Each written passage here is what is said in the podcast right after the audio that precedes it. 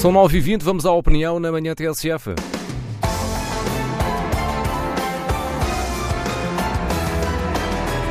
E às segundas-feiras, a opinião tem a assinatura de Pedro Tadeu, hoje com uma reflexão sobre a escolha de Rita Rato para dirigir o Museu do Aljube em Lisboa. A historiadora Irene Flusser Pimentel protestou contra a escolha da antiga deputada do PCP, Rita Rato, para diretora do Museu do Aljube, que se dedica à memória do combate à ditadura do Estado Novo. Apesar de Rita Rato ter vencido um concurso público que não era obrigatório, onde entraram dezenas de candidatos, Irene Pimentel suspeita que o júri foi parcial. Entre os jurados estava Luís Farinha, o anterior diretor do museu, que se reformou e que é um historiador com quem Irene Pimentel escreveu pelo menos dois livros. Luís Farinha, até agora, não pôs em causa a decisão. Será que Irene Pimentel não acredita no bom senso, no critério e na honestidade intelectual do homem com quem assinou essas obras?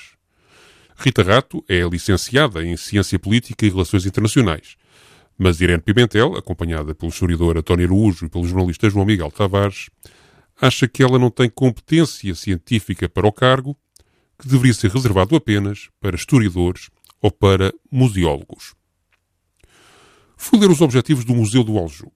Pretende-se, passo a citar, a luta contra o silenciamento desculpabilizante e muitas vezes cúmplice do regime ditatorial que dirigiu o país entre 1926 e 1974. Fim de citação. Este museu, que se chama Resistência e Liberdade, é, portanto, assumidamente, desde a fundação, a 25 de abril de 2015, no dia em que a Revolução dos Escravos fez 40 anos, um museu com missão política.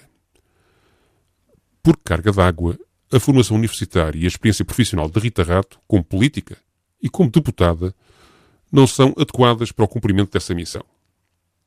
João Miguel Tavares, quando foi ultra criticado por alegada falta de credenciais para ser o presidente da comissão organizadora do Dia de Portugal de 2019, disse, com razão, que as detrações que lhe fizeram se deviam, no essencial, a uma questão de clube do Bolinha, onde é suposto estar vedado o acesso a quem não é senador, grande intelectual ou catedrático.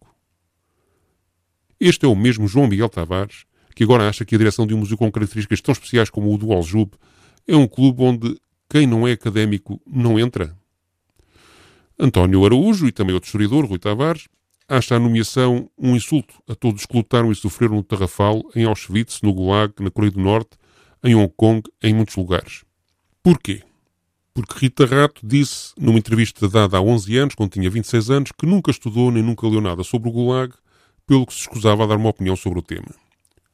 Se é errado contar a tenebrosa história do Gulag como um fanático stalinista a contaria, também é errado contar a história da União Soviética como os inimigos do comunismo hoje em dia a contam.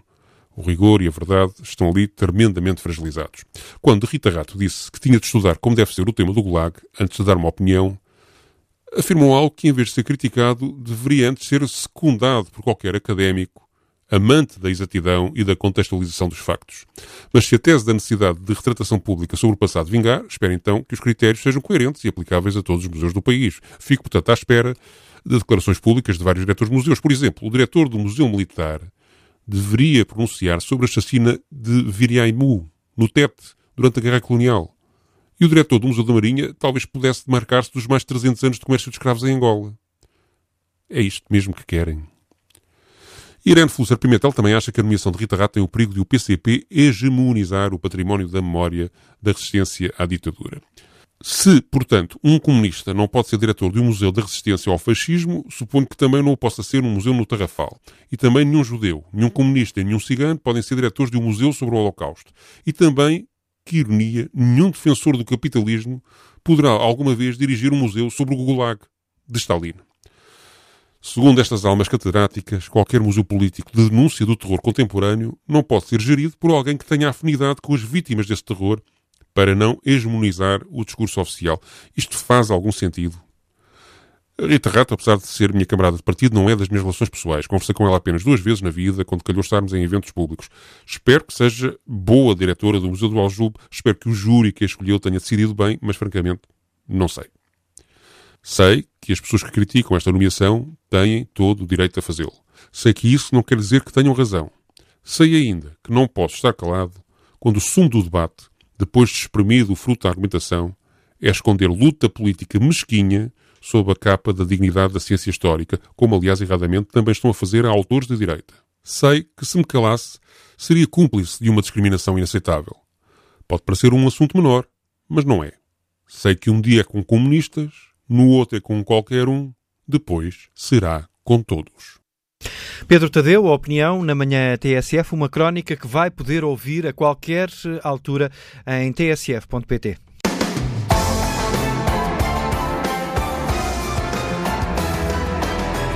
A opinião na manhã TSF amanhã é assinada por Daniel Oliveira.